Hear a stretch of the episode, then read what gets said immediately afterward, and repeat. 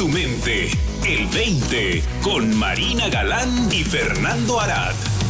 Yo soy Marina Galán y está conmigo el señor Fernando Arad. Bienvenido. ¿Cómo estás, Marina? Gracias. Gracias por estar aquí, Fernando, una vez más para estas exploraciones a las que nos damos tarea cada semana.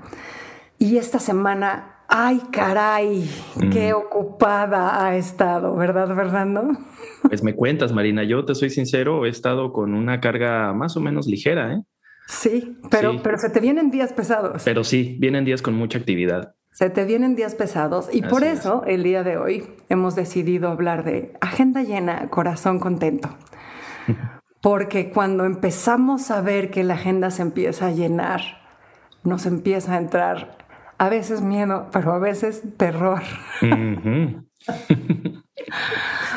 y no sé cuál sea, no sé cuál sea tu experiencia de esto, Fernando, pero, pero todas las creencias que uno tiene acerca del estar ocupado y del tener la agenda llena parecen pesar más incluso que el hecho de tener la agenda llena, ¿sí o no? Sí, Marina, tienes, tienes toda la razón. Creo que empezar a ver la agenda que se llena y no tienes espacios en los que puedas como relajarte un ratito, empieza a generar ruido en la mente, ¿no? Pero creo que también es curioso cuando uno se envuelve de lleno en el trabajo, también eh, es otra experiencia, ¿no?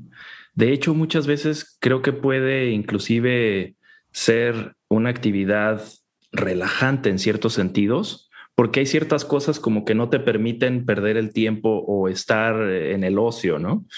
Entonces, eh, creo que puede pueden ser muchísimas experiencias variadas dentro de esta misma idea de tener una agenda completa, ¿no? Yo las he vivido eh, creo que en muchas vertientes, ¿no? En la versión en la que, bueno, me encanta tener mi agenda llena porque estoy involucrado de lleno en mi trabajo y de alguna manera me siento más productivo de esa forma porque ya tengo mi agenda completa con las actividades que yo he priorizado, ¿no? Y me siento eh, con las cosas en orden. Y eh, sí, en otras ocasiones no, porque pues mi estado de ánimo puede estar cambiando, ¿no? Un día me despierto de la patada, no sé, con alergias y digo, chin, tengo la, agenda completa y tengo que estar en una reunión que dura dos horas en las que necesito concentración y, ay, caray, no estaba preparado para eso, ¿no?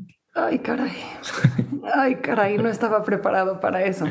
Fíjate, Fer, que este, este tema que estás tocando de, de el poder meterse de lleno en el trabajo y de entrar como en este flujo, ¿Cómo cambia la experiencia, no? Como bien dices. Sí. Yo esta semana, pues que, he estado bien ocupada, me descubro, ¿no? Pausando para atender una cosa de mis hijos, pausando para eh, contestar el teléfono porque es una llamada importante, pausando para cosas así. Híjole, ¿y cómo parece que eso entonces se empieza a arrastrar y arrastrar y arrastrar? O incluso cuando paramos nada más para procrastinar, nada más para, para hacernos pato un ratito con otras cosas, cosas como no está lo suficientemente caliente el café, lo voy a calentar. Ajá. Sí, sí. Que es notable porque pareciera que no quiere uno estar ahí. A mí me pasó ayer, justo. No sabes cómo me costaba, me estaba costando trabajo una cosa en la mañana y total, bueno, pues ya me, me ocupé con otras cosas, no pude terminarla. Y sin embargo, en la tarde, noche me puse a hacerla y de verdad fluí, pero increíble, ¿no? O sea, sí, como Gordon Tobogán me fui feliz de la vida. Sí. Hasta tarde, ¿no? Y dices, bueno, ¿qué cambió? ¿Qué, ¿Qué, fue lo diferente en la mañana y ahorita? Nada. Sí. ¿no? Era la misma chamba, nada más que mi mente estaba en una disposición diferente, si quieres verlo así. Claro, sí, qué diferencia hace, ¿no? ¿Qué diferencia hace, Fernando? Pero hablando en específico del entendimiento de los tres principios y cómo este nos ayuda a entender el rol del pensamiento en nuestra experiencia del tiempo. Suena muy profesional. Pero bueno, ¿cómo nos ayuda a entender el rol del pensamiento en, el, en la experiencia del tiempo? Sobre todo cuando nuestras agendas están, están llenas y pareciera que nuestra mente está tan ocupada como lo estamos nosotros o más, va incluso más rápido de lo que estamos yendo nosotros. Sí. Y cómo el saber que el pensamiento está jugando ese rol, no sé a ti, ¿no? A mí como que me permite dejarlo correr en un track separado, ¿no? Así de, ah, bueno, que el pensamiento vaya en, su carril solito y yo me quedo en este carril en el que, en el que realmente puedo ir al ritmo de la vida conforme se está presentando. Así es. Sabes, Marina, eh, de hecho, un punto que eh, toqué con una amiga ayer que me parece relevante al tema que estamos eh, hablando el día de hoy, es poder percibir cómo nuestra mente funciona muchas veces en automático y tenemos como programas que de alguna manera nos enganchan. Por ejemplo, el empecé a leer este libro y por costumbre me exijo a mí mismo tener que terminarlo, aunque el libro no me está interesando para nada. ¿no? Pero no nos damos cuenta. Entonces, el darnos cuenta de repente es por qué estoy leyendo este libro y por qué mi mente se, se, aferra a quererlo terminar cuando en realidad no me está sirviendo para lo que originalmente me interesó, por ejemplo, explorar este libro.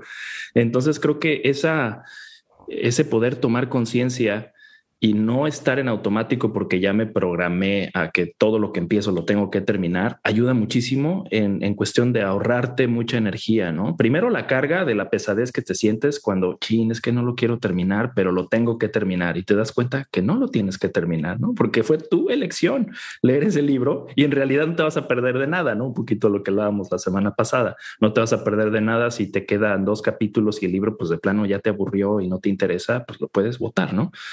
Entonces creo que esa toma de conciencia también nos puede ayudar mucho a priorizar y ver cómo hay ciertas tendencias mentales que tenemos que nos llevan hacia un rumbo que no necesariamente es el rumbo que, que, es más óptimo para nosotros en nuestra chamba, ¿no? Completamente. A mí me pasaba, por ejemplo, detallitos que me daba cuenta que me empezaba yo a, a obsesionar con detalles de, por ejemplo, acomodar eh, que, todas las letras estuvieran, ¿no? Las, las mayúsculas y las minúsculas en un programa que yo tenía para programar música.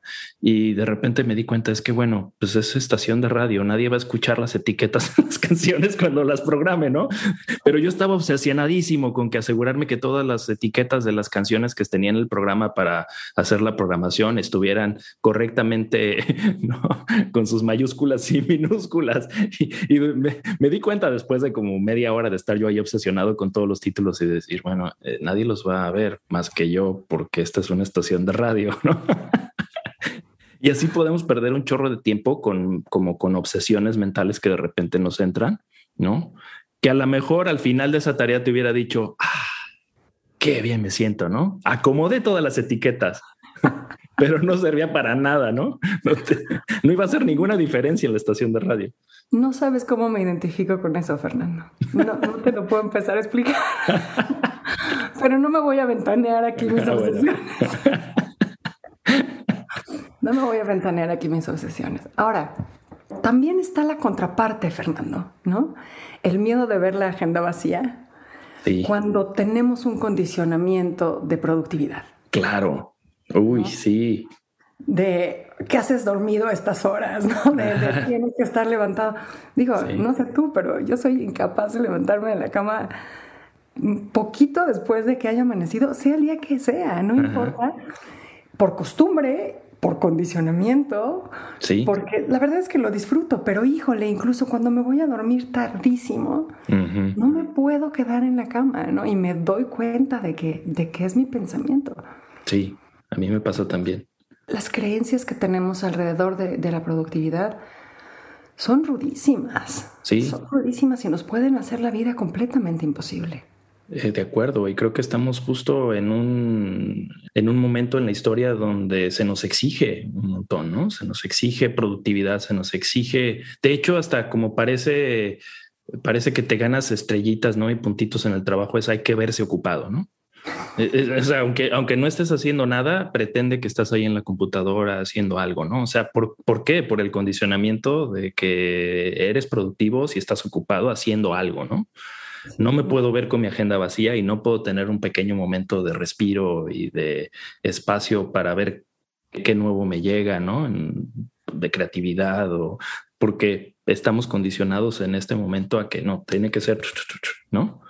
Sí, entonces finalmente se reduce a todas las creencias que hay alrededor del tiempo. ¿no, Fernando? Cuando creemos que tenemos demasiado, cuando creemos que no tenemos el suficiente, cuando, cuando creemos que lo podemos perder o que se puede aprovechar, como, como si una actividad tuviera más peso que otra en términos de toma de conciencia. ¿no? Pero yo digo, yo lo reconozco, después de varios años en mi exploración de los principios, se me empezó a despertar esta curiosidad de, bueno, ¿qué onda con el entendimiento y el tiempo?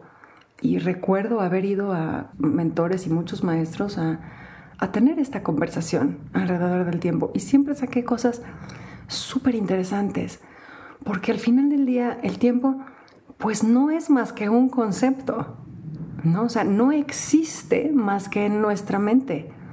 Y sin embargo, ese concepto rige nuestras vidas como si fuera absolutamente real, certero e inescapable, ¿no?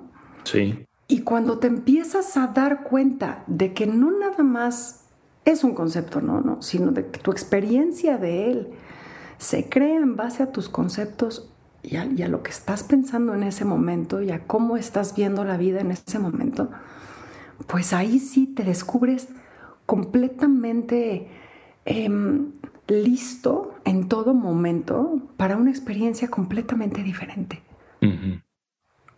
¿No? ¿Cuántas veces no nos dicen, no, es que estoy en medio de esto y lo otro? Y le dices, a ver, stop, detente un momentito, ¿no? detente un momento, date 10 segundos, respira, hazte presente y eso cambia todo. Cambia la experiencia de toda la circunstancia que se pueda estar viviendo. Así es. Gran parte del estrés que viene asociado con nuestra agenda es precisamente el acelere mental que nos genera el sentirnos pues atrapados por el tiempo, ¿no? Condicionados por el tiempo es uno de los grandes condicionantes, que en realidad, como bien dices, es un pensamiento condicionante. Realmente, pues vivimos en, este flujo continuo en el que todos tenemos exactamente la misma cantidad de, tiempo, pero nuestros conceptos alrededor de ello nos pueden pesar demasiado porque nuestra mente quiere, quiere solucionar, quiere terminar, quiere completar, quiere adelantarse en muchas ocasiones, ¿no? Quiere adelantarse a las tres citas que vienen después de la que, en la que estoy. y bueno, pues eso genera toda una serie de experiencias que se nos dificultan en el momento, ¿no? Entonces creo que gran parte de la presión que podemos sentir alrededor del tiempo viene justamente en la idea que tenemos de cómo procesar nuestra experiencia en el momento, ¿no? Y que no nos damos cuenta porque estamos tan acelerados en la idea de, inclusive a mí me viene a la mente, es, es visual, ¿no? Visualizamos nuestra agenda en el teléfono con un montón de cajitas ya de ocupado y ya me siento ocupado, ¿no? y es una visualización únicamente porque en el momento pues estamos completamente libres. En el momento realmente estamos en el eterno presente y la presencia y podemos tener una experiencia de mucho trabajo sin estrés, muy ocupado, agenda ocupada con el corazón contento. Claro, completamente, mientras no se meta la cabeza. Exacto. Sí. muy ocupado, pero con el corazón contento. Sí. Fíjate que ayer en una conversación con uno de mis hijos me preguntaba ¿no? acerca del tiempo y, yo le estaba tratando de explicar que, los, niños chiquitos pues no tienen una conciencia del tiempo, no tienen una conciencia de ayer y mañana, ¿no? Porque él me decía, no, no, no, no, no, la memoria empieza antes de nacer. Y le decía, pues no estoy segura, no estoy segura porque no hay un concepto de tiempo, hasta bastante después. ¿No? Sí. Y mira, o sea, escúchanos, es imposible tener una conversación sin meter el concepto del tiempo. Pero bueno, estaba yo tratando de explicarle que los niños chiquitos no tienen concepto del tiempo y por eso como que en el momento en el que desapareces de su vista, pues dejaste de existir. Sí. No, hay otro lugar a donde puedas ir. Sí, así es. Y donde puedan verte después o donde te hayan visto antes. Nada más es tu presencia aquí ahora y viven plenamente ocupados por este presente. Y me gusta esta metáfora de, espacio, ¿no? De ser ocupados por el momento presente, ¿no? O estar ocupando el momento presente. Ahora, leí hace poco, Fernando, que todos los, los, los, bueno, no todos, no, pero muchos de los, de los simios, de los grandes simios, o todos los grandes simios, eh, defienden a capa y espada su, entre comillas, tiempo libre. ¿no? Porque su tiempo de ocio, digámoslo así, como que lo reconocen como absolutamente necesario y lo defienden, lo buscan, excepto los humanos. Y eso pues te hace preguntarte, bueno, ¿qué, pensamiento tenemos alrededor de el tiempo libre o el tiempo de ocio, que es vital para muchísimas otras especies, que lo hemos descartado como no útil, porque hemos decidido que estar ocupado en otras cosas, no, en una vida mucho más mental, tiene más valor.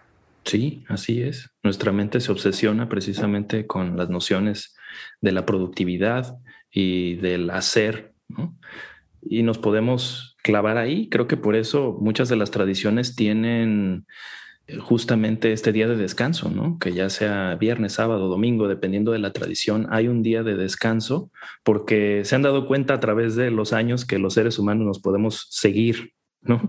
Obsesionados con la productividad y el hacer y el trabajo y el qué voy a hacer para comer, ¿no? En realidad esa es gran parte, creo que, del estrés que se nos genera en distintas dimensiones, ¿no? Para cada uno de nosotros, pero es cómo le hago para tener mi techo y tener eh, comida y bueno, y de ahí ya se explota todo esto que soy, ¿no? Que es un montón de chamba y oficinas, etcétera. Y nos podemos seguir obsesionados en esa rutina sin freno hasta que nos sucede algo, ¿no? Hasta que nos enfermamos o algo nos, nos eh, se nos presenta que nos hace frenar, ¿no? Pero podemos no tener que llegar a ese extremo. ¿no? Claro, y yo creo que es ahí le el clavo, Fernando. Ahí le diste el clavo cuando haces la diferenciación entre el hacer y el ser. Porque podemos estar presentes en el ser y podemos estar ocupados en el ser sin necesidad de estar haciendo mentalmente sin necesidad de estar ocupados mentalmente, estando presentes y atendiendo a lo que se está haciendo presente ahora y aquí. Sí, y como bien decías, inclusive dedicarle 10 segunditos a ser, ¿no? En este momento, si vas a trabajar el día de hoy, dedícate segunditos, no es necesario irte a un retiro de tres meses, ¿no? Pero le dedicas 10 segunditos al ser y te reanima, te revive, te, te refresca, ¿sí? Tal cual. Yo me acuerdo que siempre he sido una enamorada de las palabras y, recuerdo, pues debía yo estar en secundaria o en prepa, el día que me cayó el 20 de, que la palabra recreo, o sea, en la escuela, la palabra recreo, se trataba de recrearse. No, te digo, ya desde entonces era yo curiosita. Sí, claro. me gustaban estos pensamientos, pero... Pero la idea de recrearse al momento de detenerse, de volver a, la fuente, como dices, de regresar al ser, es absolutamente cierta. Y creo que nadie se escapa a esa experiencia, ¿no? de, recrearse al momento de volver al ser. Así es. yo tengo la experiencia, Fernando, incluso de haber pasado semanas, semanas seguidas eh, en un hospital sin poder, poder moverme de una cama con una experiencia de dolor mm.